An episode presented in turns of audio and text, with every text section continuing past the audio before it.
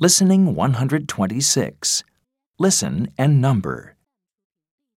I can't see my family. Where are they?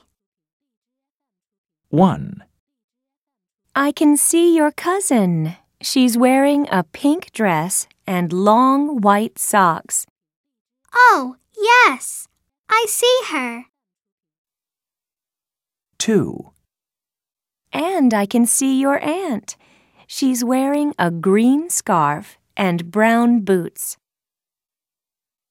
3, Oh, yes.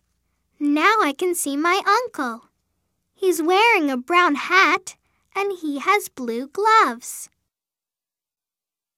4, There's your cousin Zach. He's wearing jeans and a red shirt. 5, And there's my friend, Molly. She's wearing an orange skirt and a blue t shirt.